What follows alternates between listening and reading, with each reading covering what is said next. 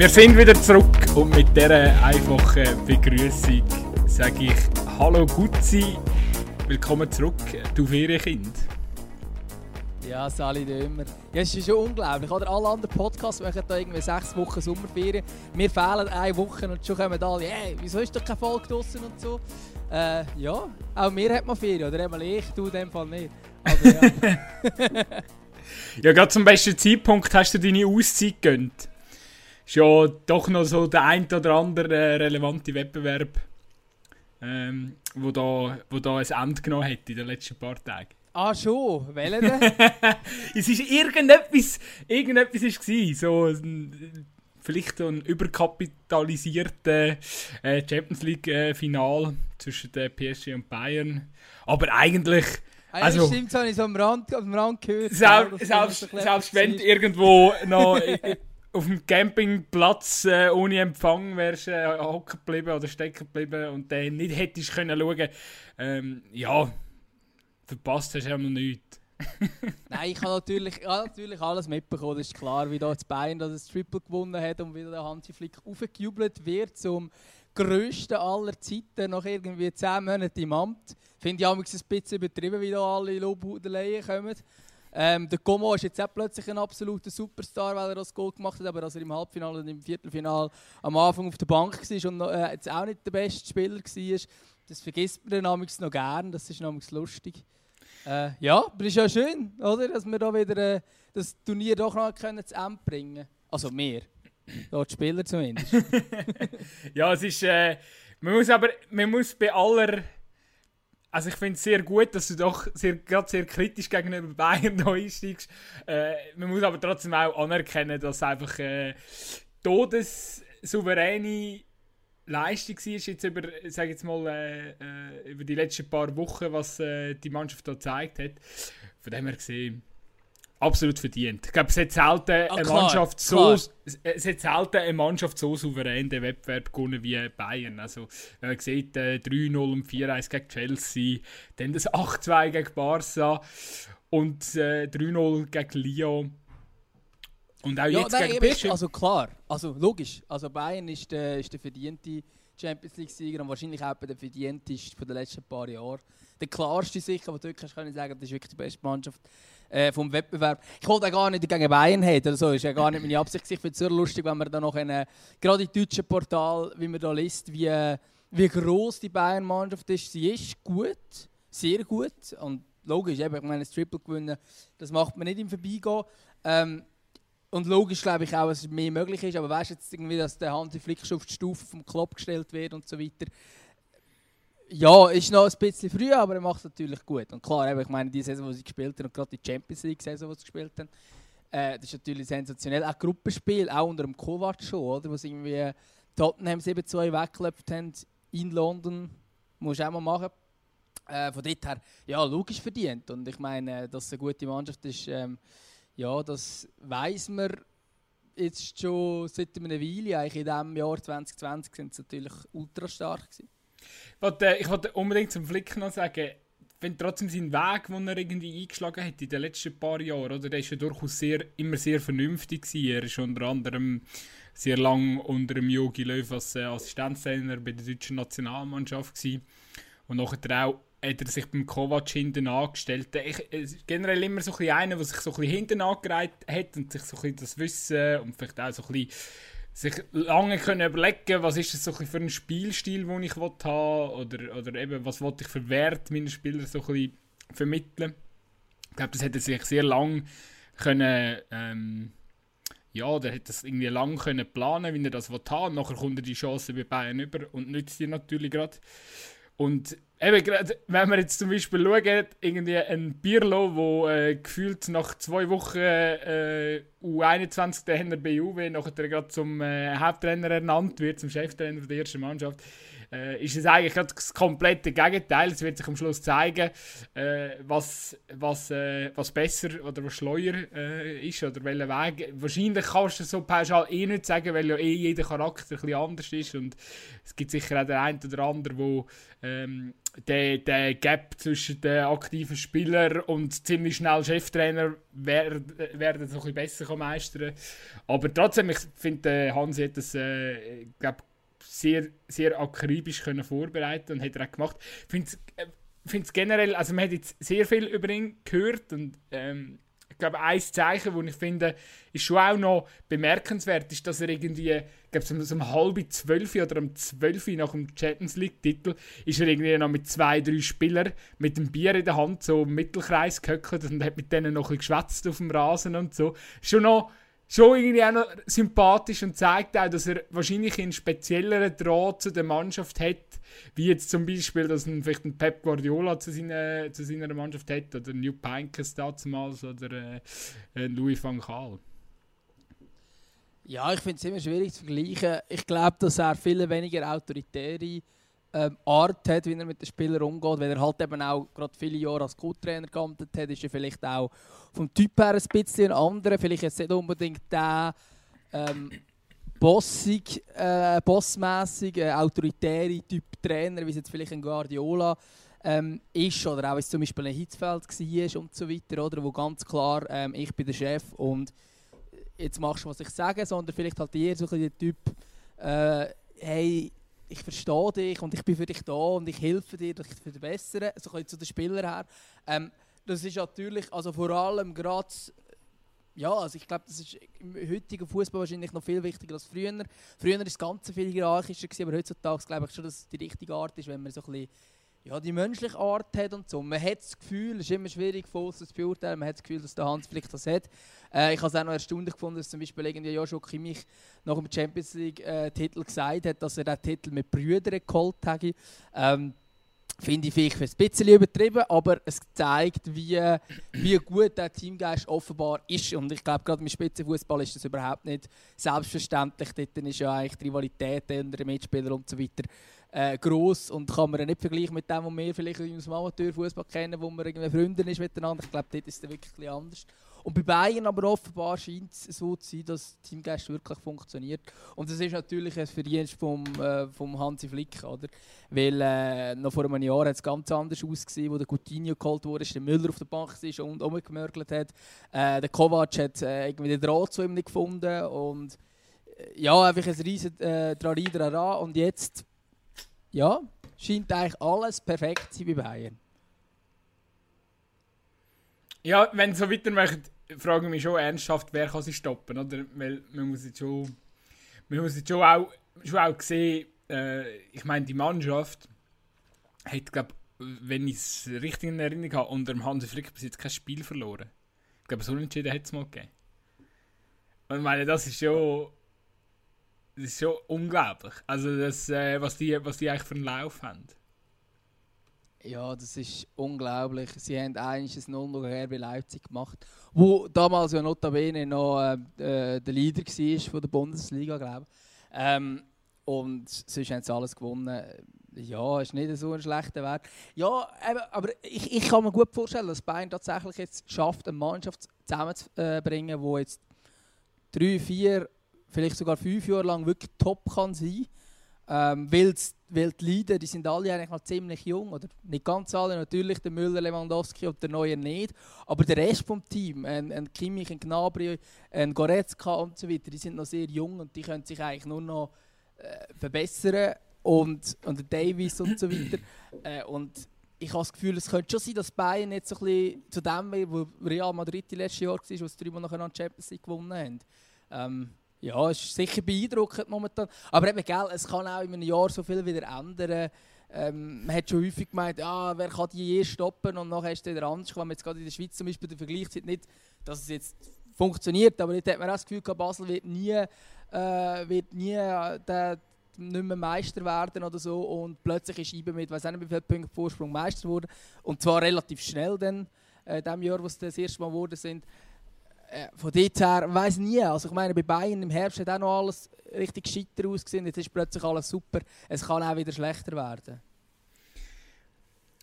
Ich habe auf jeden Fall gerade gedacht, dass äh, Gott sei Dank hat der BVB können den Jadon Sancho noch mal ein Jahr haben, weil sie werden ganz dringend brauchen, wenn sie Bayern äh, Konkurrenz machen in der kommenden Saison. Aber ich, ich gehe jetzt schon auch schwer davon aus, dass der Hansi das Gefüge in den nächsten 1, 2, 3 Jahren äh, definitiv äh, äh, oder weiterhin mit dem Gefüge wird sehr erfolgreich zusammen arbeiten und darum wird es schwierig für unter anderem für Konkurrenten wie Dortmund oder Leipzig, dass es wirklich äh, spannend bleibt in der Bundesliga.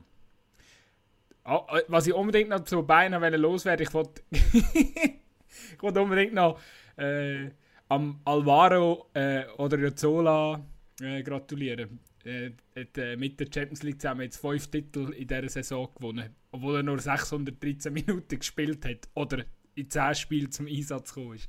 Also das ist schon auch äh, eine starke Leistung. Also alle zwei spielen Titel. Geil. Geil. Er ist richtig cool, richtig cool. Also wirklich, das ähm, muss man auch noch schaffen. Das ist wirklich eigentlich ein absoluter Vorzeig, ja, Vorzeigesportler.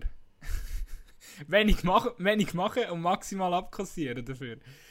Er ist äh, vor Real Madrid im, im Frühling gekommen und hat durch das äh, ebenfalls La Liga, den Supercup, die DFB-Pokal, Deutsche Meisterschaft und jetzt Champions League gewonnen. Das ist eigentlich sensationell. Ja, ist nicht so schlecht. Ich kann jetzt gerade ein einen fiesen Vergleich machen, obwohl es natürlich nicht ganz adäquat ist. Aber äh, mich hat jetzt gerade ein bisschen an Jaron Shakiri erinnert. Der hat doch auch das andere Mal Champions League gespielt, ohne so viele Einsätze gehabt zu haben. Nein, aber er hat ein bisschen mehr gespielt. Sie ein bisschen mehr. Oh ja, und sie, sie, hatten ja, sie hatten ja bei Liverpool doch auch äh, ins Herz geschlossen jetzt. Also zumindest Fans. Und er hat schon das neue Liebling präsentiert. Sieht, sieht, sieht also so aus, dass... Äh, dass, dass, da, dass, die, dass die Geschichte auch noch, noch, noch ein länger gehen kann, wie einige vermutet oder vermutet haben. Ja, das. Ja, ich glaube, Liverpool wird wahrscheinlich jetzt auch im nächsten Jahr ein bisschen etwas ändern. Aber ob jetzt der Gerard Jacquini dann mehr zum Spielen kommt, ich weiß es nicht. Ich ähm, denke nicht. aber er, er ist, glaube ich, lieber bei einem Top-Club und spielt halt nicht so viel als dass er bei einem mittelmäßigen Club ist und dort der Leader ist. So ein den Eindruck habe ich bei ihm. Dass er, ja, eben bei Stoke und so weiter hat es mir auch nicht mega gefallen. Da müssen wir der Beste sein vom Team. Hat ja auch gesagt, er sagt der Einzige, der etwas kann und so. Ähm, und er ist offenbar lieber so ein der, der halt Nummer 13, 14, 15, 16 ist, anstatt dass er äh, der Beste ist und dafür immer spielt und der Leader ist. Gut, also der Arnautovic hat schon noch ein bisschen können shooten bis Stoke, aber äh, sie haben Absolut, aber er hat das, er hat das gesagt. Aha, ja, nicht sein Brüder. Nein, ja gut, eben, ich meine, momentan äh, haben wir sowieso ein bisschen den Eindruck, alles ist besser wie äh, hauptsächlich nicht Super League spielen. Äh, gerade äh, wenn, wir, wenn wir so schauen, welche Spieler jetzt da in letzter Zeit so ein bisschen äh, aus der Schweiz raus geflüchtet, äh, geflüchtet sind, zum Beispiel äh, ja, der Omlin nach Montpellier, der Iten nach, äh, nach Glasgow. Und äh, ja, es wird wahrscheinlich auch in Zukunft so sein, aber ich verstehe es äh, ein Stück weit. Ein Stück weit äh, habe ich aber auch Fragezeichen. Ob das wirklich immer die gescheiteste Lösung ist, möglichst schnell aus der Super League wegzuholen. Ja, ich glaube jetzt gerade bei diesen zwei Spielern ist es nicht möglichst schnell. Also da gibt es andere Beispiele. Äh, ein Ayeti zum Beispiel, der jetzt auch übrigens in Glasgow ist, einfach bei diesem, bei Celtic und dort bei den Rangers. Und der Ayeti, der damals mega früh zu Augsburg ist, und so, dort hast du sagen, das ist zu früh. Es gibt mega viele von diesen Beispielen, die zu früh ins Ausland sind. Äh, ich glaube aber jetzt ein Omlin mit 26 nachdem ein jahrelang so umreist beim FC Basel, zuerst beim FC Luzern, noch beim FC Basel, dort, äh, ja, das kannst du jetzt sagen, in der abgelaufenen Saison wahrscheinlich der konstanteste und beste Spieler war, was es gab. Man wird dritt. Äh, man merkt vielleicht auch, hey, pff, dass da los ist beim FC Basel, so schnell gibt es da keinen Titel mehr. Dann, und das Kundenangebot von einem Verein im Ausland, du hast auch die Chance, äh, Nazi-Goalie zu sein, oder? Weiß jetzt auch nicht, wie lange, also jetzt zum Beispiel der Sommer noch sagt, äh, ich bleibe Nazi-Goalie äh, und der Bürki ist quasi schon zurückgetreten, klar könnte er wieder kommen, aber äh, vielleicht hat er dann irgendwann die Chance, durch das Nummer 1 zu sein, wenn er sich in Frankreich wirklich etablieren in der Top-Liga. Äh, und man hat jetzt auch gesehen, so schlecht ist die französische Liga nicht, wenn man das Halbfinale angeschaut hat von der Champions League, von der Besetzung. Ähm, ich glaube, ich glaube, es ist nicht so ein schlimmer Wechsel. Oder? Ich weiß nicht. Also man hat immer das Gefühl, weißt, wenn er jetzt zu Hertha gegangen wäre, wärst du jetzt völlig äh, erfreut. Dabei ist Montpellier sicher gleich gut. Ja, also gleich gut schon nicht. Ich meine, Montpellier ist kein Big City Club, oder? Aber äh, auf jeden Fall. Aber weißt du, wie schön ist das Leben zu Montpellier? Ich verstehe ich versteh da nicht.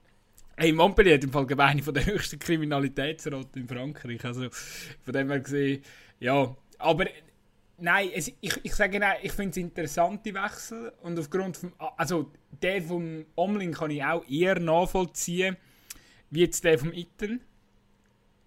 Aber ja, eben, ich sage jetzt, meine Montpellier ist sportlich gesehen, die, sie haben so ein bisschen an der, also sind knapp so hinter Europa League Platz beim Abbruch und darum die ähm, sicher ein ambitioniertes Team, wo der Omlin jetzt äh, hergeht und eben aufgrund vom Alter und ich glaube er hat auch noch gesagt, also, es ist einfach wirklich mit Abstand, haben die sich am meisten bemüht und äh, dort hat er wahrscheinlich hat er dort einfach für sich persönlich sportlich die beste Ausgangslage gesehen, zum Spielen können. Plus eben das, was du sagst, Liga ist sowieso glaube eine Liga, wo man muss auf dem Schirm haben, wo ähm, immer auch ein unter dem Radar ist, bei den, wenn man so auf die Top 5 Ligen schaut. Aber es kommen immer wieder wahnsinnig gute junge Spieler dort äh, äh, ja, in dieser Liga äh, oder, oder aus dieser Liga. Und äh, darum, ja, ich denke, für Omlin sicher ein spannendes Projekt und äh, vielleicht äh, auch ein bisschen größere Bühne, um sich können präsentieren Nichtsdestotrotz ist natürlich klar, oder? wenn, wenn, wenn du äh, in Frankreich spielst, dann führt, führt nichts an PSG vorbei und darum, äh, ja, ist, also blöd gesagt, macht der Verein dort dann auch ein bisschen die Liga, die Liga kaputt. Also für mich, kann ja im Endeffekt für den, Omlin auch nicht äh, befriedigend sein, weil er ja durchaus schon ein Talent hätte, um noch ein bisschen, ein bisschen größere und wichtigere Rolle zu erreichen, wie ein Stammgoalie bei Montpellier zu sein. Ja, ich glaube auch, aber man muss halt auch schon merken, bei, ich meine, bei Goalies ist es halt schon so, es gibt einen Job ähm, zu geben, also logisch, es gibt auch drei Goalies im Kader, aber wenn du wirklich sagst, ich will Stammgoalie sein, dann muss eigentlich gerade eine Position vakant sein bei einem Club, wo unbedingt äh, einen holen und wo überzeugt ist, dass du der richtige Mann bist für die Position. Ähm, und es ist halt nicht so, dass man jetzt einfach mal als Mittelfeldspieler jetzt, ich sage jetzt als bester Mittelfeldspieler von der Super League, wenn wir jetzt sagen, Domini ist der beste Goalie von der Super League das heißt jetzt der beste Mittelfeldspieler von der Super League, der wird tiptop in einem einigermaßen Top-Club äh, unterkommen von, von einer von der Liga, also Bundesliga oder Premier League oder so. Ähm, könnt dort, oder ja, ich sage jetzt eben Top 10 Club sicher, könnt dort sich vielleicht einreihen und vielleicht auch am Standplatz kämpfen. Oder ich meine, damals der Sharon Shakiri ist, so, ist gerade zu Bayern direkt gewechselt von Basel. Ähm, und das ist dann halt möglich als Mittelfeldspieler, aber als Goalie bist du dann halt einfach das Nummer 2, wenn du zu so einem Club gehst. Und dann bist du einfach wieder Hitz, wo jetzt das 2 ist bei Dortmund, was ähm, okay ist, aber vielleicht jetzt nicht gerade unbedingt der Anspruch ist. Oder auch dem Vogo, oder, der damals zu Leipzig gegangen ist, wo jetzt übrigens ja zu Eindhoven ähm, Sehr ein guter Wechsel, ich sagen, ja. Sehr, sehr, sinnvoll. Ähm, aber eben, der ist jetzt seit Jahren eigentlich nur noch auf der Bank gewesen, weil, weil es halt dann gleich nicht ganz gelangt hat, am Goulashi vorbeizukommen. Und dann hat es also nur einen, der spielen darf. Und das ist halt vielleicht strategisch schon gescheiter, wenn du wirklich zu einem gehst und sagst, klar, da bist du jetzt Nummer eins, anstatt wenn du jetzt irgend zu einem Club gehst, wo Hertha so halbe Welle, glaubst hat mir noch gesagt, wenn es gleichzeitig noch einen anderen holen, äh, ja, kämpft mal als Nummer eins, vielleicht bist du dann einfach auf der Bank und bleibst dann halt mal dort. Ja, und eben, meine Hertha hat den Schwolo jetzt geholt und der Schwolo nach dieser Saison ist wahrscheinlich gesetzt, gesetzt das Stammgoalie, also es macht jetzt keinen Sinn jetzt, für, es ist völlig klar, dass da jetzt glaube, so Hertha ich glaube, also ich weiß nicht, ich weiß jetzt nicht genau, wie es zeitlich gelaufen ist, aber ich gehe davon aus, die äh, Kontaktaufnahme von Hertha an Omlin vor dem Transfer mit dem Schwulen war. Vielleicht so, dass wir zwei, drei gleichzeitig kontaktiert haben und mal geschaut haben, welchen man überhaupt. Genau, und das ist ja eben, da hat er ja auch gesagt, dass einfach Montpellier sich am meisten um ihn bemüht hat. Und darum glaube ich, dass äh, der Wechsel durchaus Sinn macht und wirklich eine interessante Liga ist, wo auch wieder aufstrebend ist. Äh, eben, man hat jetzt gesehen, Leo hat eigentlich alle überrascht mit dem, äh, mit dem Group wo ihnen gelungen ist gegen Manchester City. Wo glaube ich, die halbe Fußballwelt gejubelt hat, einfach weil es der richtige Club verwünscht hat. äh, sehr, sehr ein schöner Abend gewesen, auf jeden Fall. Äh, so, ja. Ja gut, es hätten auch alle gejubelt, wenn Bergamo gegen Paris weitergekommen wäre. Ja, aber ja, das schon auch. Aber ich habe so ein bisschen, weißt wie soll ich sagen, es ist so ein bisschen eine innere Befriedigung gewesen, dass ich einfach ich meine, es ist völlig klar, dass das, äh, das Financial Fairplay in den nächsten Jahren von ganz vielen anderen Clips auch durch den Dreck durchgezogen wird. Aber City hat jetzt halt einfach sehr, also wie auch PSG natürlich, sehr eine, äh, eine Vorreiterrolle oder Vor Vorreiterfunktion eingenommen und hat das, äh, hat das Ganze schon komplett ins Lächerliche gezogen. Und wenn man dann nachher noch ansteht, also ich rede jetzt von Guardiola und sagt, äh, ja, man sollte sich bei uns entschuldigen, dann ja, sorry, aber äh, nein. Also, ist einfach so Ja, etwas, von, so Keine etwas, Frage, von, so Frage, etwas ja. von Karma, dass sie den Match verloren haben. Wirklich, wirklich. Es ist einfach Karma. Und äh, nein, auf jeden Fall eine coole Geschichte. Und Leo hat gezeigt, dass, äh, dass man den französischen Fußball definitiv äh, äh, sollte auf dem Schirm haben. Definitiv. Ja, aber ich meine, ich glaube nicht, dass die abgeschlossene Meisterschaft jetzt mega groß kannst werten also die abgebrochene in, äh, in Frankreich, aber dort hat Mobile und Lyon übrigens gleich viele Punkte gehabt. Von dort her, ja, ist interessant. Jetzt sehe ich gerade, dass du irgendwie da irgendwie am Umtigern bist. Was ist los? Ich habe zwei, drei Liegestütze, Nervös? zwei, drei Liegestütze gemacht. Jetzt bin ich ein bisschen fit. ich habe, weißt, man muss ein bisschen aktiv bleiben. Ich bin jetzt noch ein bisschen eingerostet. Ich habe jetzt da äh, letzte Woche keine, äh, keine Folge mit dir können machen. Jetzt äh, ist das wieder so. Jetzt muss ich da wieder in die Gang kommen. Ja, ja wir machen damals das Einwärmen, gell? wir rennen, du in Luzern und, und ich hier im Aargau, wir rennen da mit zuerst um die Wohnung um, bevor wir vor das Mikrofon gehen. Ja gut, das würde jetzt eigentlich nicht so viel Sinn machen. Nachher bist du so völlig außer Atem und schnuppst du so ein bisschen blöd den Hörer in die, in die Ohren. Naja, muss jetzt nicht sein. Was, jetzt wenn wir Champions League, ich weiss nicht, hast du noch ein Wort sagen? Ja, Zu ich Paris dich noch Bayern? fragen, ist jetzt eigentlich der Manuel Neuer wieder der beste Goalie von der Welt? Äh, ich habe es gehört sagen, er ist vor allem die beste Goalie von Deutschland. Dort ist Meinung klar gemacht nach dem 8-2 gegen Barca, obwohl ich das absolut... Also, man kann, gut, man kann Ter Stegen in diesem Match hat ta tatsächlich ein bisschen Sachen nachreiten, gerade im Hinten rausspielen. Hat es nicht immer sattelfest ausgesehen, aber es ist schon lustig, wie sich die Deutschen leiten lassen von irgendwie einem Duell. Ich meine, wenn dort äh, Barca gewonnen hat, aber die Goalies überhaupt keine Rolle gespielt hätten, und ich meine, der Neuer ist jetzt also klar, im Champions League-Finale natürlich sehr wichtig, aber jetzt gerade im Spiel gegen Barca oder so, naja, ähm, hast jetzt auch nicht so viel zu tun bekommen eigentlich. Äh, da finde ich es schon lustig, wenn man so dann einen Goalie bewertet, einfach nur weil das Team jetzt gewonnen hat. Ähm, aber ja, ja, der Neuer ist schon der beste Goalie der Welt. Lassen wir es mal so stehen. Ja, ich glaube, es gibt viel Gute. Es gibt viel Gute. Und er ist sicher beim besten Team der Welt im Moment. Ich finde trotzdem, was. Ja, er hat jetzt natürlich schon auch Paraden gezeigt und muss sagen, auf der Linie ist, ist es wirklich schwierig äh, zu sagen, der Goal ist, genau, ist gleich gut wie er. Er ist überragend jetzt in den letzten paar Wochen mit 34. Er hat ja auch noch die ein oder andere Negativschlagziele gehabt, da mit seiner Kroatien-Geschichte ähm, vor zwei, drei Wochen. Und scheint nicht wirklich zu beeindrucken, er liefert ab und, und, und ja, ist, ist definitiv stark. Jetzt hat er das Triple gewonnen, das heisst tendenziell vielleicht auch Anwärter für den, äh, für den Welttorhüter. Ähm, sagen wir Welttorhüter? Es ist so, Welttorhüter. Wie sagen wir? Ja. Sagen wir auch Welttorhüter, oder? Ich glaube nicht, wir sagen Weltgoalie. Macht das Sinn? Es tut- tut nichts dümmer, sie wollen so ins deutsche Standard tun. ja, okay. Ja, ich weiß es nicht. Aber ja, sicher, und das, wär, und das ist ja klar verdient, keine Frage. Oder? Aber ich finde es immer schwierig, einen so miteinander zu vergleichen. Ähm, ja, der Neuer ist auf alle Fälle Weltklasse und jetzt gerade in den letzten paar Spielen absolut Topform. Ähm, wie, es, eben wie die ganze Mannschaft auch. Oder? Aber es ist ja natürlich schon ein bisschen so, äh, die, die schon mal geshootet haben, die wissen, wenn man einen Lauf mit dem Team, dann ist man auch selber besser. Wenn das Team se selber scheiße spielt, ist man auch selber schlechter. Und dann finde ich jetzt den Vergleich, jetzt der Stegen, Neuer, jetzt an diesem Match aufhängen, mega schwierig, weil du bist total verunsichert, wenn du siehst, wie deine Vorderleute da rumgehen bei Barca. Gleichzeitig weiss der Neuer, ja, ich, ich spiele mit dem besten Team der Welt zusammen und wir, wir machen alle fertig.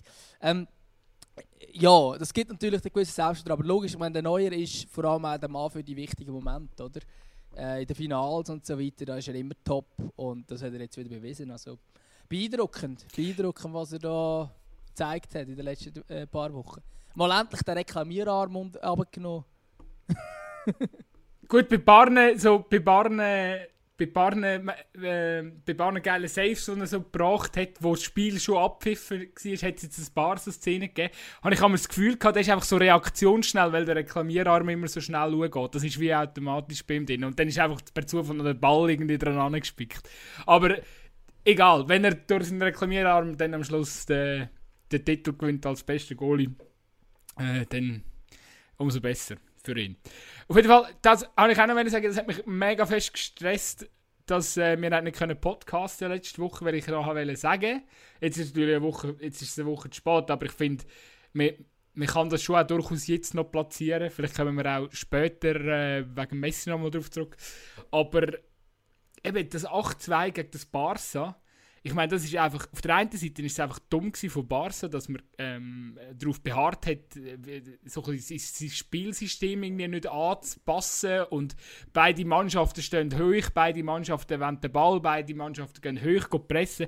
Ich meine, dass dann sowas von unter die Räder kommst gegen Bayern, wo top funktioniert momentan, das hätte, hätte also ich als Trainer auch noch der Mannschaft können einimpfen Und dann nachher so, also das ist so, keine Ahnung, Bayern hat das offene Messer angehabt und Barca ist einfach reingelaufen. Und ja, dass ja. nachher in dieser, in dieser Höhe aufs Gesicht kassierst, ist irgendwie nichts anderes als logisch. Und irgendwie all die Probleme, oder, wo jetzt auch so ein bisschen, also, oder, oder all das, was jetzt so aufgekocht wird und all die Probleme, die jetzt da sind bei Barca, die sind, die, das ist schon während der ganzen Saison da gewesen. Und man hat auch vereinzelt darüber eigentlich berichtet. Aber es, jetzt natürlich nach dem 8-2 ist, ist für jeden ersichtlich, okay, der Verein, da, da stimmt ziemlich viel, vieles nicht, da muss, oh, ähm, da, da, muss ein Umschwung stattfinden.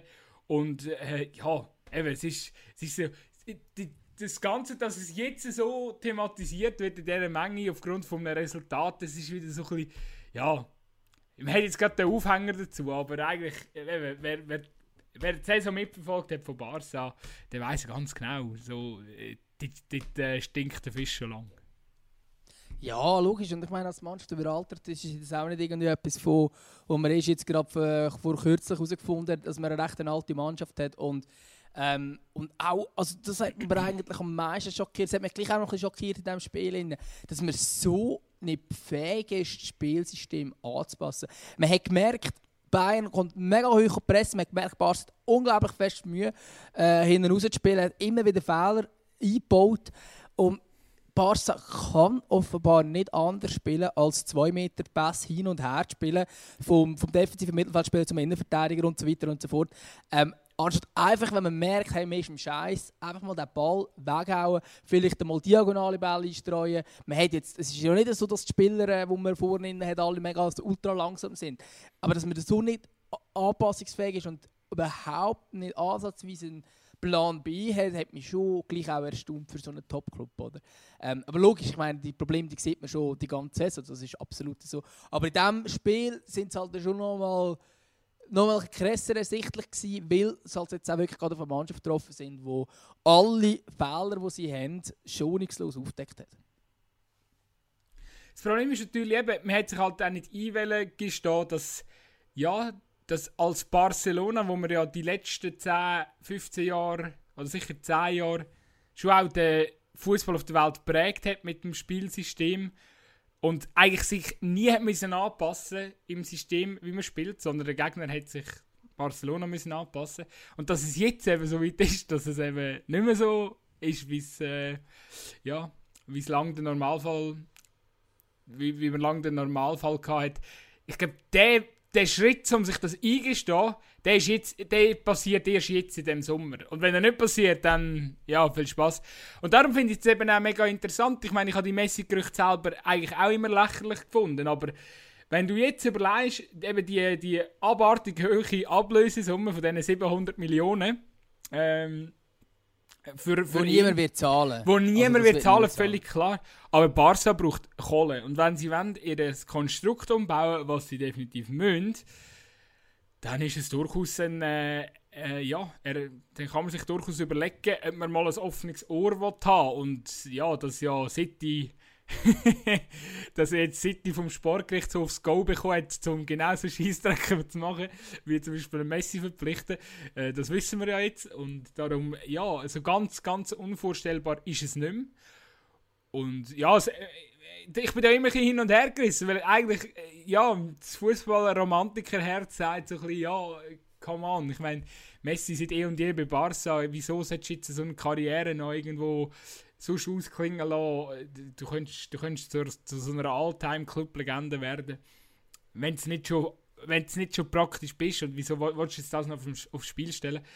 Aber äh, auf der anderen Seite muss man auch sagen, ganz ehrlich, ich meine, so, ja, ein, ein, ein, Messi oder ein Ronaldo wollen Titel gewinnen. Die wollen, die wollen ihre Legacy vergrößern und ja, darum, je, jetzt mit 5, 36, 34, 35, 35. Etwas zwischen 4 und 36, sage jetzt, sag jetzt mal, oder 34. Ah, schwierig. 33. Mach ihn nicht älter, als er ist. Aber der Ronaldo ist 35, oder? Ja, ja, der Ronaldo ist ja zwei Jahre älter. Aber jetzt, ich wollte auch noch kurz in Meinung sagen, ich fände Fall, ein Transfer wäre das Beste. Ähm, wären vielleicht alle Barca-Fans darauf freuen, aber ich glaube, es wäre das Beste für Barca und für Messi. Ähm, ich glaube, einen richtigen Umbruch braucht jetzt Barca unbedingt. Und ich weiß nicht, ob der Messi die Motivation, der An, alles drum und dran hat, um jetzt nochmal etwas aufzubauen mit Barca. Ähm, ich habe das Gefühl, er ist jetzt auch ein bisschen alt, ist das falsche Wort, sondern eher müde wurde. Ich glaube, für ihn, wenn zum Beispiel bei sagen, hey, ich wollte jetzt noch Premier League gewinnen oder ich wollte noch die Serie A gewinnen, Inter Mailand sollte ja auch angeblich interessiert sein, äh, aber ich wollte mich noch mit dem, äh, mit dem Ronaldo duellieren, ich weiß nicht. Ähm, vielleicht, das würde das würd sicher noch etwas bringen. Ich glaube, er könnte noch mal einen Sprung vorwärts machen. Ich bin mir sicher, dass wenn er jetzt zu einem anderen Club geht, dort äh, führend wird sein und nochmal seine absolute Topleistungen können zeigen Bei Barca, ich, ich weiß nicht, ich habe momentan das Gefühl, er hat so viel Macht, dass es mega schwierig ist. Weil äh, irgendwie willst du einen Umbruch einleiten, aber eigentlich ist das Spiel ganz auf ihn ausgerichtet. Und ich glaube einfach, dass, dass es irgendwie darum mega schwierig wird, den Umbruch wirklich gescheit vollzuführen, weil ich ihn, vielleicht tue ich jetzt mega unrecht, aber ich nehme nicht, nicht so wahr, dass er wirklich der ist, wo, wo jetzt halt mega der Teamplayer ist und wo sich im Dienst von der Mannschaft stellt, der halt auch akzeptiert, wenn er mal auf der Bank sitzt. Ähm, oder dass die beste Kollege auf der Bank sitzt oder so. Wir haben damals das Gerücht gehört, dass er die halbe Aufstellung macht und so. Und das kann es nicht sein, wenn man wirklich einen Umbruch will. Oder? Und ich glaube, dass darum das nicht so schlecht wäre für Barca. Er ist ja auch ein Stückchen mitschuldig an, dem, an der Situation, in der sich Barca äh, befindet. Weil, ja, eben, es heisst immer wieder, ein Messi muss auch einverstanden sein mit den Transfers oder eben er, er wirkt mit bei den Aufstellungen. Er wird sicher richtig viel zu melden haben, äh, vor allem auch wenn es darum geht, eben, welche Spieler holt man und welche nicht. Und ganz ehrlich, also ich weiß nicht ganz genau, wo man anfangen wo so ein bisschen Zukunft in eine falsche Bahn gelenkt worden ist von Barcelona. Es hat sicher auch sehr viel mit den Abgängen von Iniesta oder Xavi zu tun. Aber es sind einfach auch Spieler, die man so nicht können ersetzen Aber ja, es ist sicher, ich meine, ein, ein Griezmann-Transfer, den kann man bis heute niemand erklären, warum der Anton Griezmann bei Barca muss spielen. Und ich kann mir irgendwie auch nur vorstellen, dass der Antoine Griezmann bei Barca glücklich wird, wenn, wenn, wenn das System, wenn es das System nicht mehr gibt, weil er passt gar nicht in das System Er kann, und, und, und auf der anderen Seite, also Sache, ich meine jetzt, dass man zum Beispiel ein Suarez, wo ja eigentlich immer noch ein verlässlicher Torschütz ist, dass man jetzt den ums Verrecken muss loswerden muss. Ich verstehe, ich verstehe so viel, die, die verstehe ich Zusammenhang nicht. Klar ist der Suarez alt, aber der Messi ist auch alt. Also weißt, und, und beide sind, beide können immer noch, ähm, ja, sind, sind immer noch verdammt gut in dem, was sie machen. Auch ein Suarez muss man halt einfach so anerkennen. Hat man auch haben wir auch jetzt in der Champions League gesehen. Ja, ich glaube, das Hauptproblem ist auch, dass die unbedingt einen Umbruch brauchen, aber sie werden Zeit nicht bekommen. Man muss gerade wieder spanischer Meister werden, man muss wieder die Champions League gewinnen, ähm, als, als Erwartungshaltung.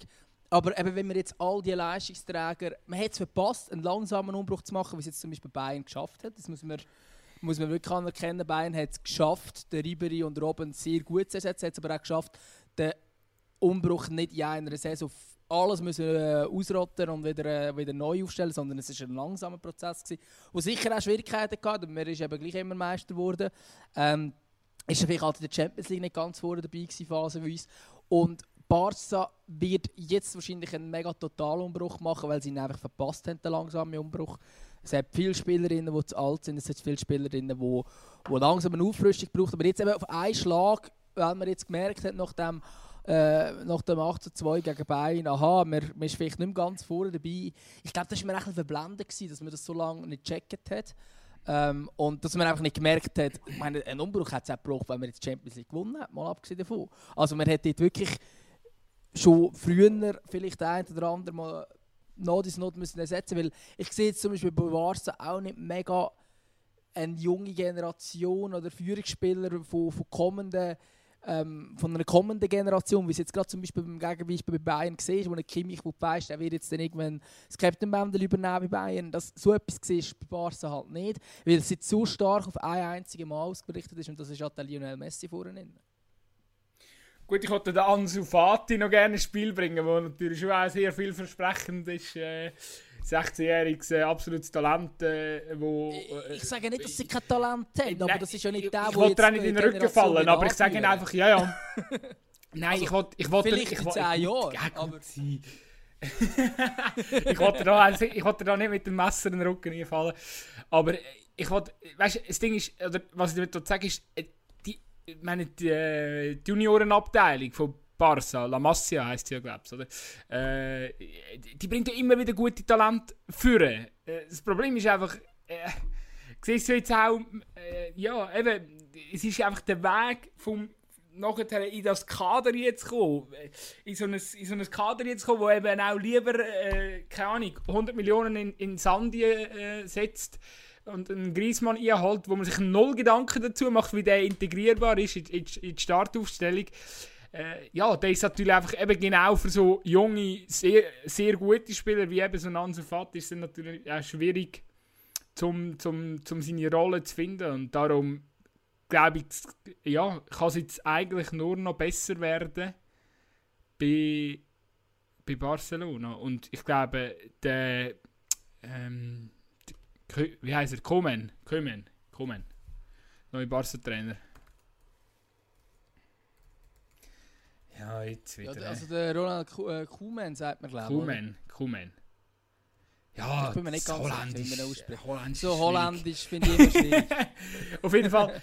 Nein, aber ich meine, äh, ja, ich habe jetzt selber als Spieler nicht mega präsent, aber äh, ja, ich denke, dass äh, man, man weiß aus der Vergangenheit, dass äh, so, so Ex-Spieler, die mal eine wichtige Bedeutung für den Club haben, oft einen relativ guten Job können machen als Cheftrainer.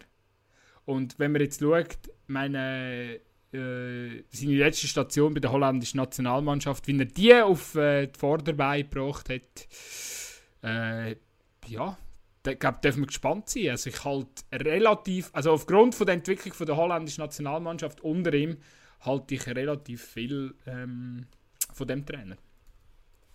Ja, ich glaube auch, dass es äh, äh, ein Typ kann sein kann, der das jetzt da wieder kann, äh, Barca wieder kann Vordermann bringen kann. Ich, ich habe nicht Angst um die Zukunft von Barcelona. Ich bin einfach gespannt, wie sie es jetzt tatsächlich angehen. Und ich glaube, es wäre nicht so falsch, wenn man jetzt halt mal so ein das, ähm, ja, das Zentrum Messi mal ein bisschen verändert.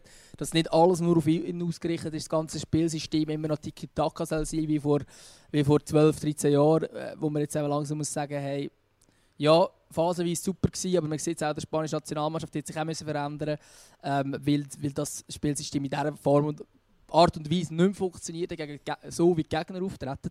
Übrigens wollte ich noch ganz kurz etwas sagen, wir haben es vorhin davon gehabt, ob Barca hat immer jetzt die letzten Jahre gemeint, ja, wir gehen auf den Platz, wir interessieren uns null, was die Gegner machen. Ich habe das Gefühl, inzwischen kannst du das gar nicht mehr. Wenn du jetzt Bayern München anschaust, die spielen nicht immer genau gleich. Sie müssen sich einmal ein bisschen auf den Gegner anpassen. Und das war eigentlich das Erste, gewesen, was der Hans Flick gemacht hat.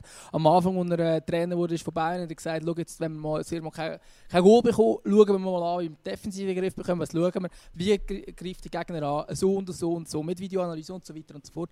Ähm, nicht, dass das bei Barca nicht gemacht wird, sicher auch Videoanalyse gemacht, aber du hast ein bisschen den Eindruck, es interessiert sich gar nicht, wer der Gegner ist. Ich meine, der Vidal, der gesagt hat, hey, das ist jetzt hier nicht die Bundesliga, das ist äh, die beste Mannschaft der Welt, die einfach keine Ahnung hat, wie Bayern überhaupt gespielt hat, die vorherigen Spiele, wenn er so etwas dafür, ähm, dafür hat er selber also, Bayern ja. gespielt. ja, das wäre ja noch viel schlimmer, oder? Aber, äh, also ich meine, die, die, die, beschäftigen sich gar nicht mit dem Gegner. Ich glaube aber Bayern macht das und Bayern weiß genau, aha, der Spieler spielt so, das ist seine Stärke und vor allem, das ist die Schwäche vom Gegner. Und Bayern hat die Schwäche erkannt und ich glaube nicht auf dem Platz erkannt, sondern in der Vorbereitung erkannt und hat darum auch bei Barca so angenommen.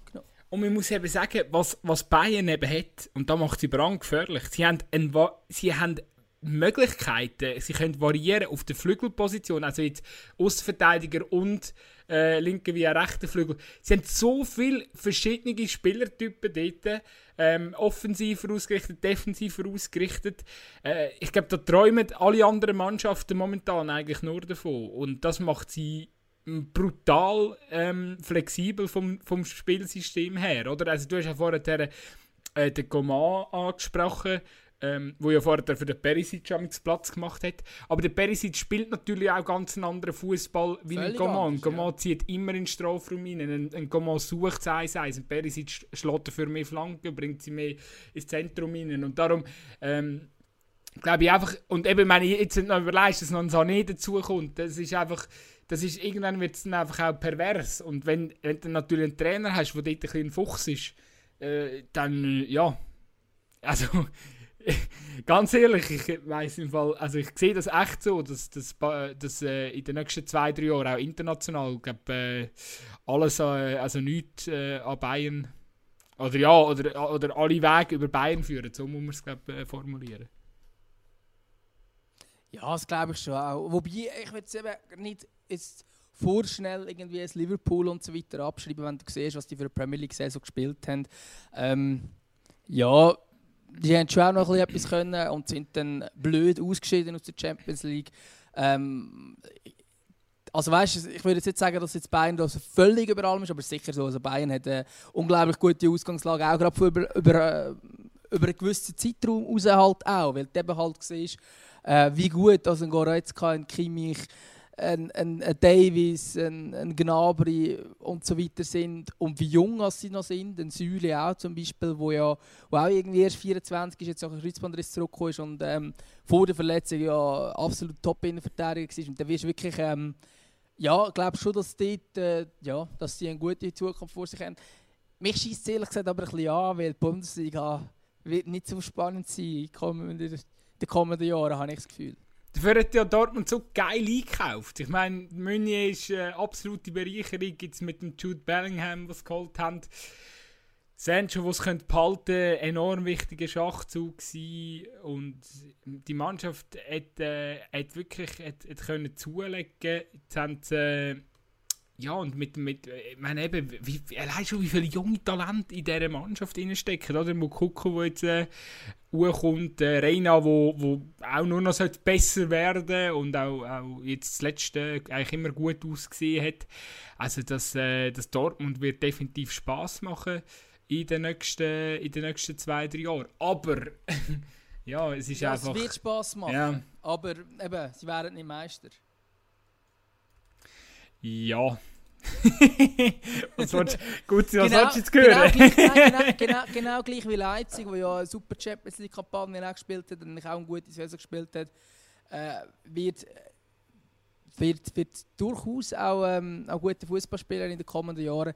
Aber momentan Bayern, ja, also ist beeindruckend, ja. Ich habe übrigens noch vergessen, den, den Renier haben sie noch ausgelehnt von, von Real Madrid. Das 18-jähriges brasilianisches Talent. Also Dortmund spielt glaub, äh, mit der U21-Mannschaft nächste Saison, aber eine unheimlich talentierte U21-Mannschaft. Ja, ein bisschen besser als die vom FC Zürich damals vielleicht. Jetzt haben wir, wir haben schon über die, über die zwei grossen Bs geredet, wenn wir noch über das dritte grosse B reden. Ähm, Burgener. Steht das für Burgener? Ich glaube, es steht für Burgener. Ja, ey, Ja, FC wir haben Basel, noch, wir was haben ist nur noch eine los? Viertelstunde. Ich glaube, wir müssen, wir jetzt wirklich noch schnell. Es, es, es ist für, für mich schon fast kein Leidthema. Wir haben schon so viel irgendwie jetzt die ganze Saison darüber geschwätzt und ja, jetzt, jetzt, jetzt scheint äh, der, der Kessel ist am Überlaufen. Also das Fass, das Fass ist am Überlaufen. Der Kessel. Ja. Ja, eben, also Der es ist, jetzt, es ist jetzt. ja, ich, ich weiß auch nicht, wie wir das jetzt Ganze zusammenfassen, dass jetzt hier alles abgeht. Oder der, der Marcel Koller, wo, wo, wo muss gehen, der hat man eigentlich. Aber er will auch gehen.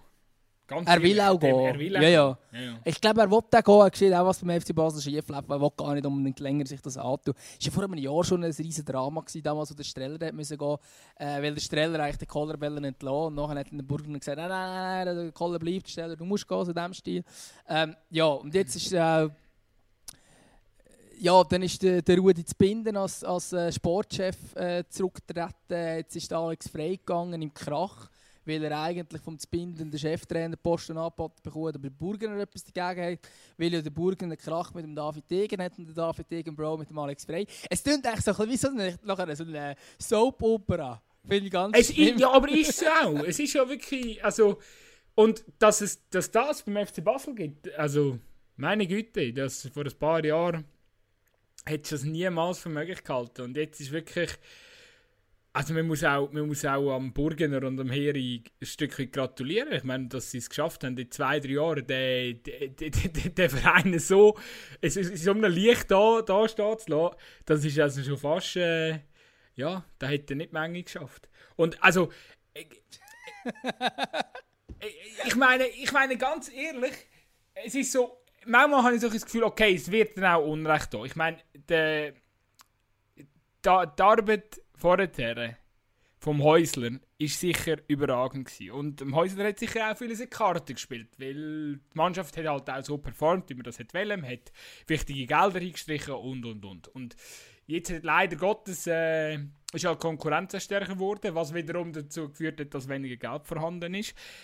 Aber es sind halt nachher schon auch, oder mittlerweile mu muss man halt sagen, es ist einfach irgendwo zwischenmenschlich hakt einfach, weil sonst, ich meine, wenn sämtliche Identifikationsfiguren von dem Club einfach plötzlich sich anfangen gegen dich richten, dann ist einfach, irgendetwas ist nicht sauber, oder? Und meine, jetzt ist ja nicht nur, also Fans sind angepisst, ähm, sämtliche grosse, also man muss ja sagen, Clublegenden sind angepisst ähm, gegen die Führung. Und also ich sehe wirklich. Das Gute ist ja, wir haben das schon mal gesagt, wir sehen nicht, wie das jetzt gut kann kommen. Das gleiche wie dort bei den, ähm, weißt du, bei den Lohnverzichts, äh, wo, wo, wo sich die Spieler da so schwierig da haben und, und eben die Clubführung eins wollen auswischen. Schon dort haben wir gesagt, dort, aus dem Sumpf können sie sich nicht mehr rausholen. Aber ich, ich setze jetzt wirklich, also, das schaffen, jetzt ist fertig. Also ich erwarte spätestens, die, ich sage, diese Woche wird es den Rücktritt geben. Ja, Ich kann meine, jetzt- so noch es sind alle gegen Ich- dich. Ja, Es- logisch, logisch. Aber bis jetzt hat er äh, noch alle raus, also es sind noch alle gegangen, äh, halb freiwillig, äh, wo, wo gegen ihn sind. Aber äh, nein, ich meine, es ist schon unglaublich, was jetzt da mit dem FC Basel passiert ist. Und es ist ja eigentlich genau widersprüchlich von dem, wo der Häusler und Heiz damals abgegeben, als Präsident und Sportchef, haben sie eigentlich den FC Basel ja in die Hände von Identifikationsfiguren wollen legen ähm, allen noch voran mit dem Markus Streller, der dort dabei war. Ähm, ja, dann, dann hat man unter anderem dann, also ist die Identifikationsfigur vom FC Basel, aber halt vom Schweizer Fußball mit dem Raffi Vicky als Trainer. Äh, man hat also wirklich die, die neue Generation bringen. Ähm, eben auch ein Alex Frey und so weiter, wo dann durch das dann äh, wieder äh, Teil geworden ist und so weiter und so fort. Und und eben eigentlich auch David Degen, der nachher dann ist und so. Das ist eigentlich in dem Sinne alles auf gutem Weg gewesen, wenn man so will. Ähm, aber offenbar habe ich das Gefühl, lässt man nicht auf die Leute, die ähm, ja, wir wissen, wie Fußballgeschäft funktioniert, sondern man macht einfach irgendetwas, man wurschtelt irgendetwas und zwischenmenschlich äh, scheint es überhaupt nicht zu funktionieren, was jetzt da genau passiert, oder? Ja, schade für den FC Basel, kann man sagen. Ja, es ist, äh, aber eben, es muss etwas passieren und ich glaube, der Club muss auch eine neue Philosophie verfolgen. Oder eben, es ist blöd gesagt, eben, äh, vorher haben wir es ja von den drei grossen, oder, wenn wir, oder ich habe gesagt, wenn wir noch vom dritten grossen B reden, es ist ja tatsächlich eben auch nicht mehr äh, so ein grosses B, wie es mal war. Ähnlich wie jetzt bei Barca. Und ähm, eben, man muss sich jetzt mal hinten anreihen. Der dritte Platz ist vielleicht, äh, sagt vielleicht eben doch äh, recht viel aus. Und ja, vielleicht ist es jetzt eben, also ich hoffe jetzt mal schwer, dass sie eine Lösung ähm, findet oder respektive dort mal reinen Tisch können machen Ich glaube aber, dass jetzt, wo die Tücher so zerschnitten sind, führt also der einzige Weg, der gesund ist, ist, ähm, äh, wenn man das Präsidium auswechselt wenn wieder Harmonie zurückkommt. Ich glaube, Harmonie und, und Ruhe ähm,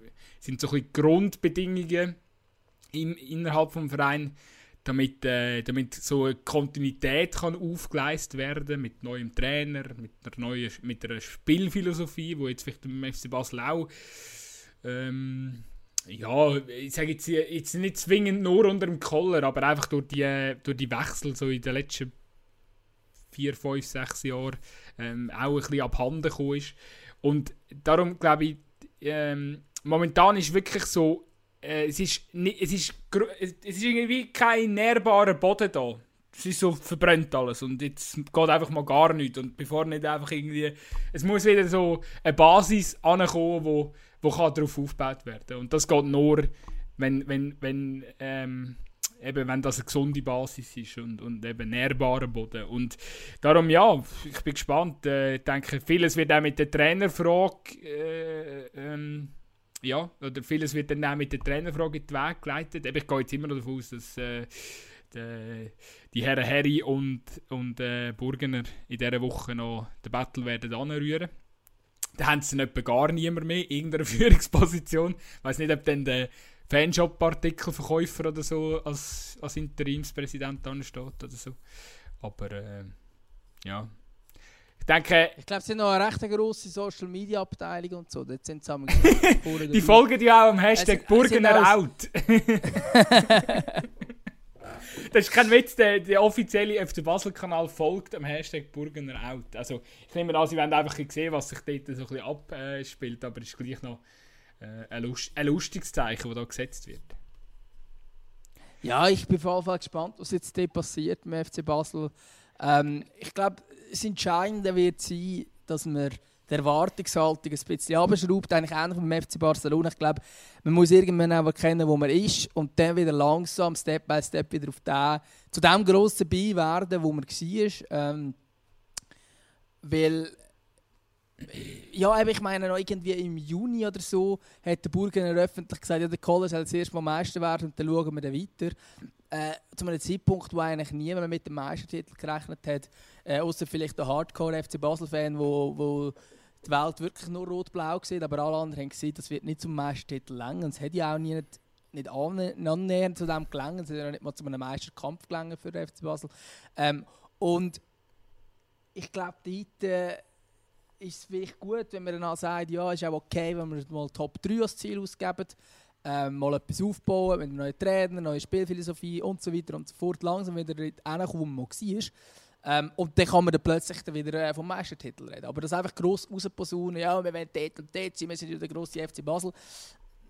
Ja, für das muss dann auch wirklich vieles rundum stimmen, dass man der grosse FC Basel ist. Und momentan ist IB auf allen Positionen ob es in den Positionen von Funktionären oder äh, von, von Spielern ist, einfach auf allen Positionen deutlich besser besetzt. Jetzt mal abgesehen davon, dass beim FC Basel jetzt äh, momentan äh, zwei richtig grosse Positionen eh offen sind mit dem Sportchef und dem, und dem Trainer. Aber ja, eben, ich glaube, dort muss man wirklich langsam dann wirklich wieder mal ein bisschen wegkommen vom höheren Rost und von, von dem, dass man immer das Gefühl hat, man ist jetzt halt der grosse FC Basel. Welchen Trainer würdest du jetzt holen, wenn du entscheiden könntest? Äh, schwierig, schwierig. Ich wüsste im Fall nicht. Welchen würdest du holen? Ja, ich habe da, es sind ja jetzt da verschiedene Namen im Spiel gewesen. Ja, also für mich das Nummer 1 momentan auf dem Markt ist ganz klar der Bruno Berner. Also wer ihn, also ich bin immer noch schockiert, dass, dass er nicht irgendwie mehr zur Debatte steht. Aber anscheinend sind wir die Einzigen, die, äh, die ihn so hoch einranken ein Aber ich habe das Gefühl,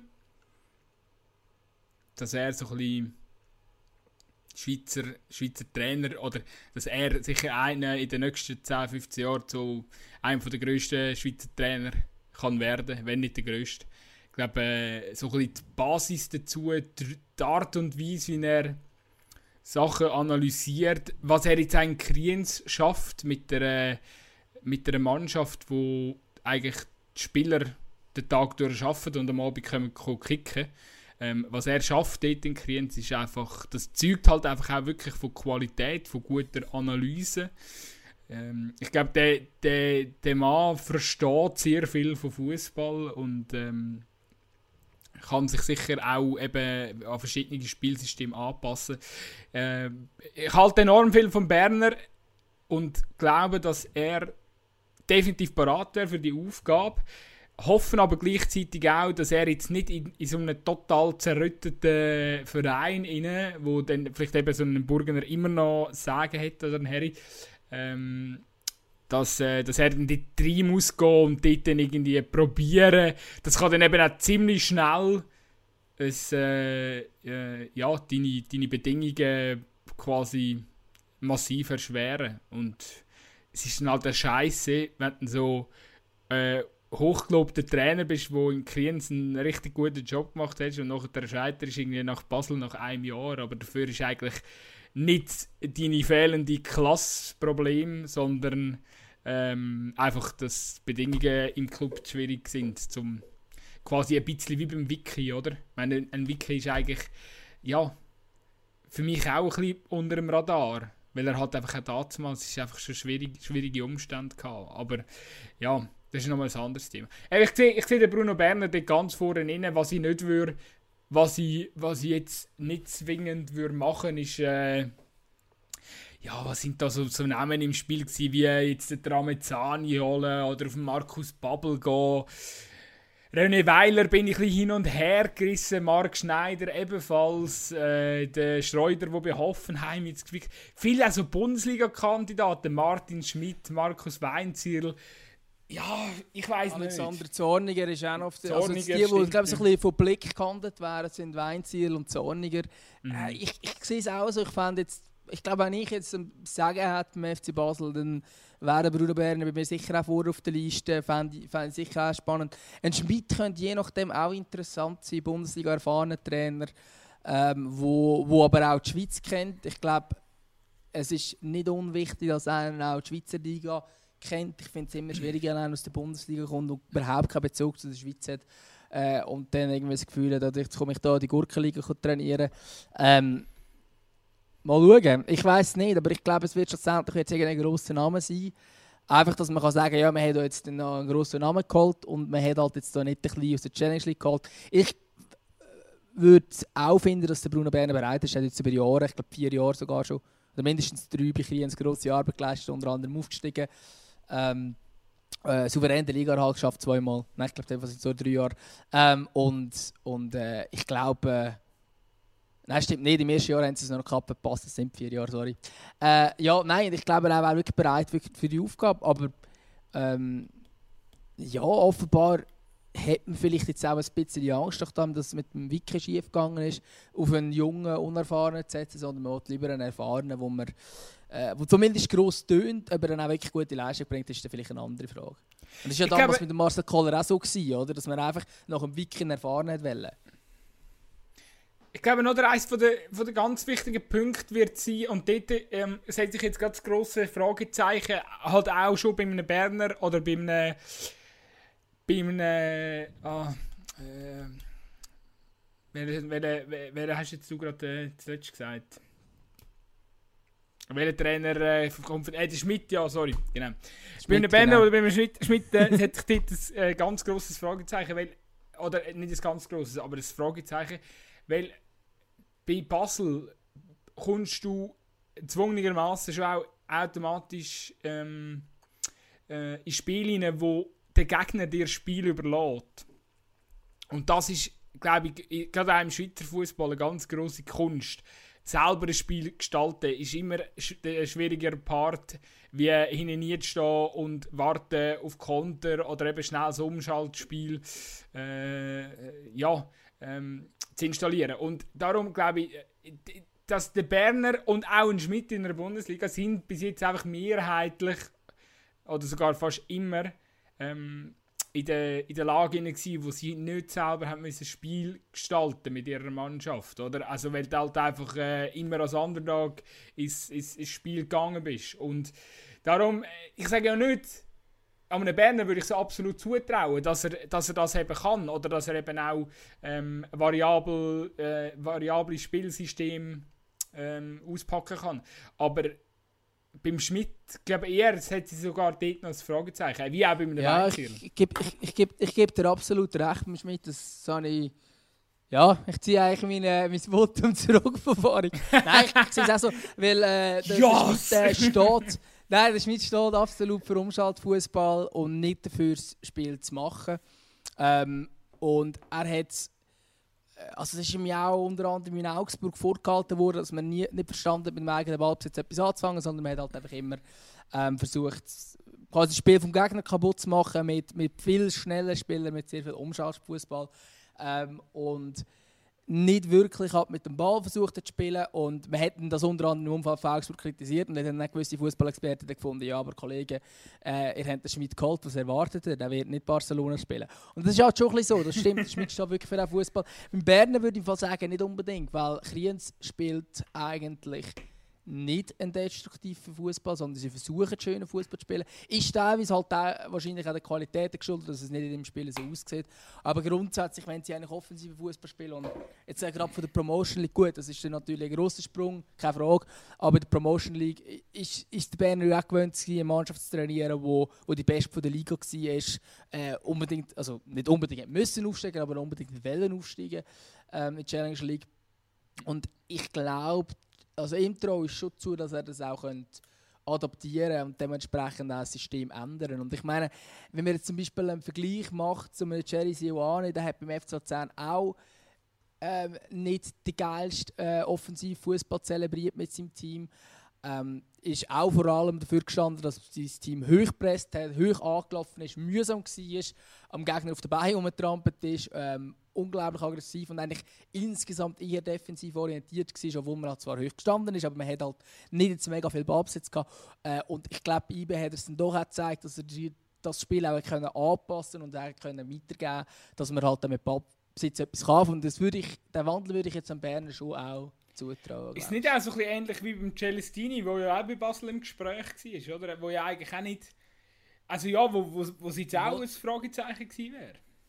Also der Celestini, der ist ja, ist ja genau das andere Extrem. Der hat ja bei Lausanne am Anfang hat ja der mit System gespielt, du das Gefühl gehabt was, was ist das? Total offensiv. Äh, ich weiß nicht, ich weiß nicht damals noch, nachdem er ja aufgestiegen mit Lausanne und dann in der Super League, äh, haben sie teilweise so 7-3 und solche Quatschresultate gehabt, äh, die sie verloren haben, weil sie halt einfach ins offene Meister gelaufen sind und wirklich ähm, ja, eigentlich nur offensiv spielen Jetzt beim FC Luzern hat er aber auch gesagt, dass sie sich ein bisschen anpassen können. Auch ja. sehr, äh, es ist halt ein FC Luzern Fußball, wo, wo, wo er jetzt irgendwie spielt, gefühlt mäßig gar nicht so offensiv, wie es eigentlich typisch Celestini gewesen wäre. Äh, oder zumindest am Anfang bei Lausanne alle gesagt haben, das ist der Celestini Fußball. Ähm, ich glaube schon, dass er noch ein bisschen offensiver denkt. Also sicher als der Schmidt sicher deutlich offensiver denkt. Aber auch der Schmidt, ich meine, das ist damals, wo er, ich glaube, er schon von Thun ähm, damals äh, zu Mainz gewechselt im Nachwuchs und dort hat er bei Thun, glaube ich, ist dafür bekannt gewesen, dass er äh, super schönen und offensiven Fußball gespielt hat. Also von dort her, ich glaube, es können alle Trainer auch verschiedene Sachen. Es ist auch die Frage, wie mutig das dann effektiv sind.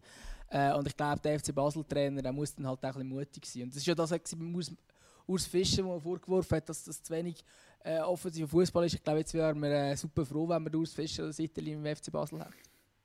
Gut, da bin ich, da bin ich, da muss ich im Fall auch wieder so, ah, da, da, da bin, das ist mir zu einfach. Das ist mir immer zu einfach. Zum, ich meine, klar, dass was der Urs Fischer geschafft hat, das ist ganz gross und äh, da muss man, muss man auch, auch den Hut davor ziehen von dieser Leistung. Der Urs Fischer ist, und das habe ich, also habe ich jetzt wirklich auch von, von mehreren Seiten gehört, äh, menschlich ein absoluter Top-Trainer. Also er ist vor allem auch ein bisschen ähnlich glaube auch wie der Hansi. Ähm, er kann einfach auch primär sehr gut mit den Spielern. Aber eben, Union und Basel, das sind klar, äh, ist Bundesliga sportlich noch ein anderes Pflaster, aber die Erwartungshaltung ähm, oder auch an dich, an deinem Fußball ähm, und eben wie du auch in die Spiele hineingehst, sind ganz andere ähm, Ausgangs Ausgangslagen. Klar hat der mit Union auch völlig überraschend den Auf Aufstieg dann geschafft in die, in die Bundesliga und das ist auch sicher das Zeichen dafür, dass er äh, ja, ähm, nicht immer als, Under als Underdog ähm, ähm, haben, müssen, haben müssen ins Spiel gehen mit seinem Team. Aber trotzdem, auch wenn man so die Saison angeschaut hat, also die äh, vorletzte, wo Union aufgestiegen ist, äh, Union ist wirklich wie jetzt plötzlich wie Heidenheim, ist plötzlich dann einfach da gewesen, weil sie immer konstant, konstanten Fußball gespielt haben. Sie haben nicht den Gegner ähm, unter dem Fischer ähm, komplett äh, zermürbt. Oder sind immer überlegen gewesen oder so. Es ist einfach ein, der, der Fischer hat einfach konstante Mannschaft dort, äh, ein konstantes äh, Konstrukt irgendwie angebracht über, über die Jahre. Ähm, und jetzt mit Union macht er es macht es sehr gut, er kann sie sehr gut einschätzen, aber ob es dann automatisch auch bei Basel klappt, hätte das jetzt einfach ein Fragezeichen darüber. Ähm, man darf nicht vergessen, der Urs Fischer ist der letzte Meistertrainer, also ja, er hätte dort nicht so schlechten Erfolg gehabt. Da hätte man ja eigentlich einen, äh, ein attraktiveren Fußball haben mit dem Wiki und so weiter. Ähm, ja, vielleicht, vielleicht muss man halt das erste Mal damit leben, dass man zumindest erfolgreichen Fußball spielt. Äh, wenn es schon nicht schön wäre, wenn es jetzt einen Trainerwechsel gibt. Aber ich bin sicher gespannt, was jetzt mit dem FC Basel passiert. Ich glaube, es ist nicht das letzte Mal, wo wir ähm, über das Schweizer B reden. Nein, definitiv nicht. Ja, und vor allem, das, äh, ja, stimmt. Ich habe es vorher nicht so gemeint, so, alle, ja, der Urs Fisch hat einen scheiß Job in Basel gemacht, überhaupt nicht. Es ist einfach, ja, eben. Am Schluss war man nicht, nicht glücklich mit, mit seinem Fußball, den er gespielt hat oder den er spielen lassen hat und äh, hat sich getrennt.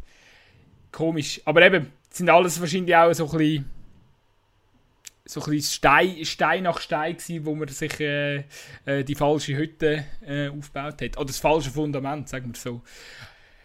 Hoffen wir, dass äh, es bleibt auf jeden Fall unterhaltsam. Für das äh, ist definitiv gesorgt. Ich meine, allein schon jetzt, äh, glaub, äh, heute, heute oder gestern ist irgendwie noch das, äh, das Kündigungsschreiben von Alex Frey ist irgendwie in der Öffentlichkeit angelangt. So, ja, okay wie, wie, wie zur Hölle kommt das Kündigungsschreiben an die Öffentlichkeit? Das ist also, huch, da haben wir noch, haben wir noch einen Leak. Ähm, ja, es, ist, es bleibt auf jeden Fall unterhaltsam. Ich denke, wir haben nächste Woche wieder sehr viel über den FC Basel zu schwätzen. Und vielleicht können wir dann sogar noch über GC reden. Die haben nämlich auch immer noch, gehen nämlich auch viel Unterhaltsames updaten.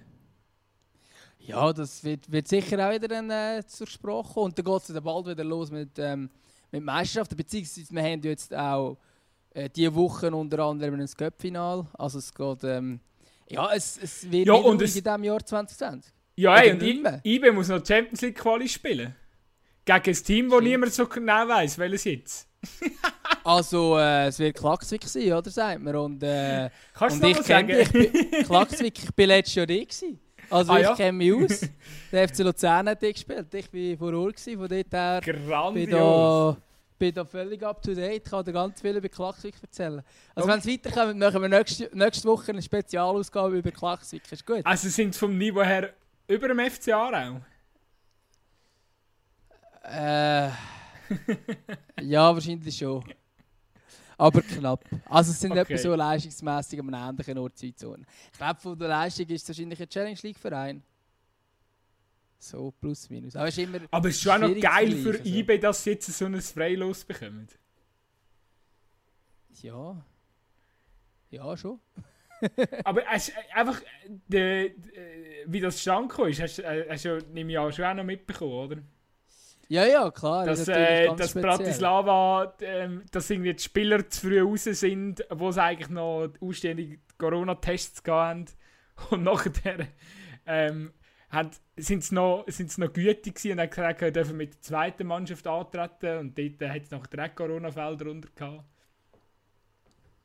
Zwillen. Ja, es ist natürlich schade, dass wir dann eigentlich anhand von wegen Corona-Fällen nachher aus einem Wettbewerb ausscheiden, das finde ich eigentlich nicht richtig. Ja, vor allem Bratisla äh, Slovan Bratislava tut ja jetzt äh, Dings, tut ja das Urteil jetzt anfechten, weil anscheinend hat man, wo sie zurückgekommen sind, sie haben jetzt nicht dürfen antreten, also es hat Vorphysik gegeben, ähm, wo sie jetzt zurückgekommen sind, sind alle Spieler negativ getestet worden. Und jetzt, äh, jetzt behauptet es, dass äh, in äh, Klaksvik, sage ich es richtig, äh, heisst, die Ort, ja. die Ortschaft auch so? Ja. Okay. Ähm, also sie hätten wahrscheinlich nicht in Klaksvik selber gespielt, weil das Stadion ist nicht, also nicht europatauglich. Nicht, dass das Ausweichstadion europatauglich wäre, ist es nämlich auch nicht eigentlich. Aber für äh, Pfarrer längert es.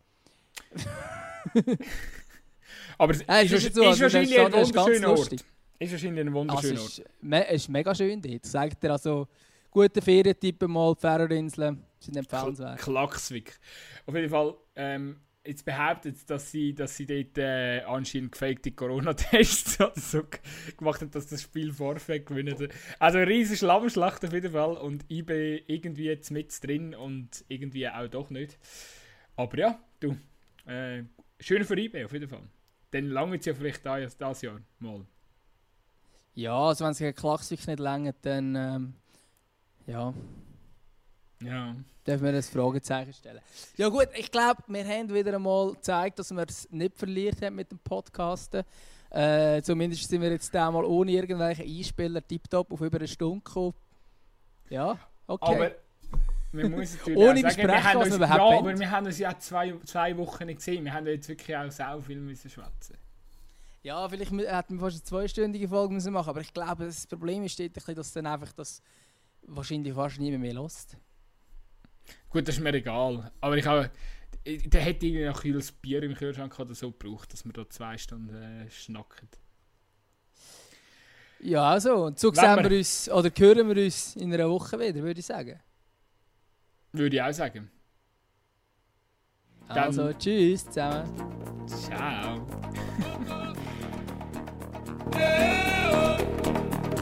Oh,